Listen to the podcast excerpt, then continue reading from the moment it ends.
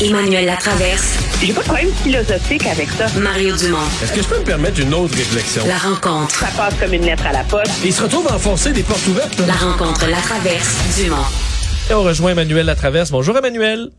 Bonjour. Parlons de densification urbaine, dossier qui est revenu euh, ben, quand même dans l'actualité assez fortement. Il y a le dossier du troisième lien. Est-ce que ça va faire euh, bon l'inverse? Des débats à l'Assemblée nationale aujourd'hui. Les propos euh, de la CAQ concernant est-ce que c'est une mode la densification urbaine? Ça a mal passé celle-là. Oui, c'est comme un, un- un truc où M.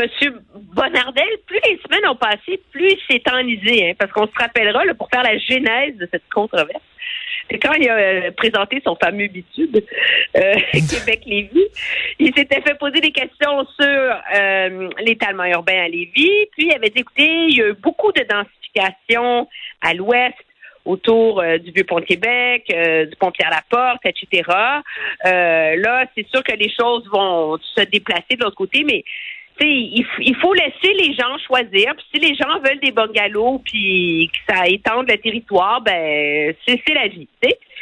Et sans surprise, Québec solidaire et d'autres n'ont pas laissé passer la chose et c'est vraiment fendu d'une phrase, mais assez surréelle dans mon esprit, là, disant qu'il fallait se calmer là sur euh, la densification urbaine parce que finalement c'était une mode puis euh, ça allait passer.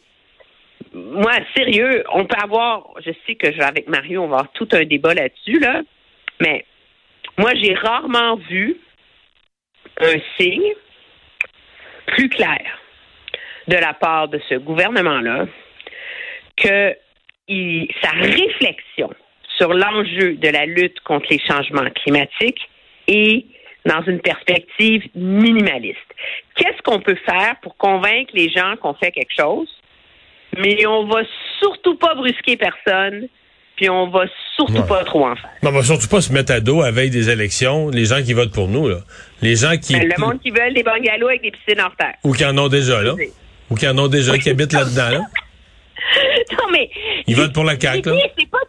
L'idée, c'est pas de- pas condamner le fait. Parce que c'est là qu'à un moment donné, on perd toute perspective. Là. Il y en a eu de l'étalement urbain. Il y a des gens qui habitent en banlieue, qui que- aiment leur grand terrain.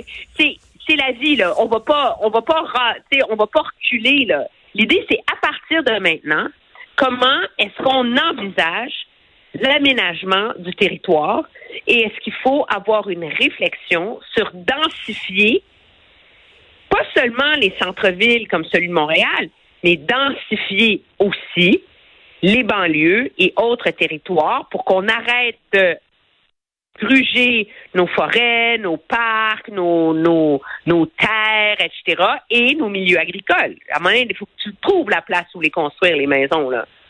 Mais moi, je suis tout à fait partant euh, pour ça. De protéger les terres agricoles, euh, ça, c'est absolument essentiel. Protéger des milieux naturels, il n'y a pas de doute. euh, mais je veux dire, ça fait déjà partie du plan de toutes les villes. Moi, c'est quand c'est quand les maires ou quand des élus, ou quand, évidemment, Québec solidaire, mais Québec solidaire, ils parlent à leur monde. Là. Mais quand ils franchissent l'étape d'après, de dire, regardez, non, non, là, nous autres, on va vous loger. Là. Euh, Arrêtez de vous poser des questions. Arrêtez de. Nous autres, nous autres, on va vous loger. On va vous organiser, on va vous créer. Tu sais, euh, là, je me sens Allemagne de l'Est. On vous construit des blocs, là. Euh, Il y, a- il y a une Mais usine. y a- y a-? Mais non, mais il y a une usine, il y a une usine là. Il faut que les gens soient pas loin. Fait qu'on va construire un beau bloc gris. Là, tout le monde va être pareil dans le. Mais voyons donc, Ben, il y a c'est- personne qui parle de construire des blocs gris à côté Non, c'est mais c'est non, c'est j'exagère, mais ce que je veux dire c'est le c'est le fameux on va vous loger là. Tu sais, c'est pas aux gens de choisir comment ils veulent être logés là. Il y a une nouvelle façon de loger les gens, puis on va s'en occuper, puis on va vous loger. Là, je fais euh, je décroche, Oui, mais je Mario, décroche. Mario, je veux dire, on, on en revient toujours à la même chose. Si tu veux lutter contre les... Si tu veux vraiment, là, lutter contre les changements climatiques, il faut changer les modes de vie des gens. Donc, il faut qu'il y ait plus de personnes qui habitent au pied carré. Il faut que les gens soient à proximité de leurs services, de leurs écoles, de leurs commerces, pour pas qu'ils aient à prendre leur voiture, pour que l'organisation du transport en commun soit faisable et efficace. Il faut changer les façons de vivre. Alors, ça implique de changer les façons dont on va aménager les territoires. Et ça veut dire que oui, on va plus construire des banlieues de bungalows avec des grands terrains. Je veux dire, c'est, pas de. Je veux dire, tu peux pas, tu peux pas réussir à, à, à relever ce défi et ce problème existentiel-là en continuant de permettre aux gens de vivre comme ils vivaient avant.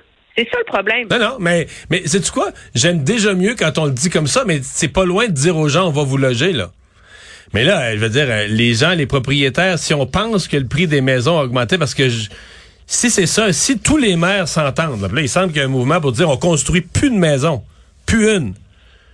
Le prix, à part des petites maisons, des maisons de ville toutes collées, mais des, des, des, maisons avec un terrain, des maisons euh, unifamiliales avec un terrain individuel, on n'en construit plus. Je veux dire, les gens qui sont propriétaires d'une aujourd'hui, je peux vous dire que vous avez un, vendez le pas, vous avez un trésor entre les mains, ça va tout valoir, même les plus petites, ça va valoir un million et plus dans pas si longtemps. Je veux dire, t'as une, t'as une offre fermée, finie, t'as tout le monde qui va se battre pour ça, là. Toi, tu vas me dire non, les jeunes, ils voudront jamais ça, ils vont vouloir vivre dans plus petit, dans un appartement au 17e étage avec quatre enfants. Parce que... à l'évolution de, la société. Moi, je me rappelle quand j'ai quand j'étais petite, là, OK? Ma mère, c'est une phrase qui m'est toujours restée dans l'esprit. C'est comme de rester mon comparatif. Mes parents avaient acheté une maison à Outremont. Puis ma mère, ça l'avait toujours marqué, parce qu'à cette époque, acheter un, beau semi-détaché victorien Outremont, ça coûtait un an de salaire à mon père. La personne qui aujourd'hui a la job équivalente qu'avait mon père à 35 ans, il n'y aura jamais les moyens de se l'acheter, cette maison-là. Il n'y a personne qui peut s'acheter une maison où le budget, c'est un an de ton salaire. Et c'est comme ça pour tout le monde. Alors, notre génération n'a pas accès à la propriété de la même façon que nos parents y avaient accès.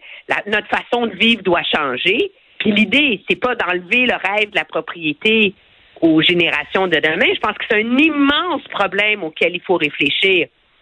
Mais il faut réfléchir à ça comme d'un tout et cesser d'entretenir le mythe qu'on peut vraiment s'attaquer de manière critique, intelligente, fondamentale au problème des changements climatiques en continuant d'entretenir les, le rêve des années 50 euh, et 80 d'avoir une belle maison avec un terrain et une piscine en banlieue.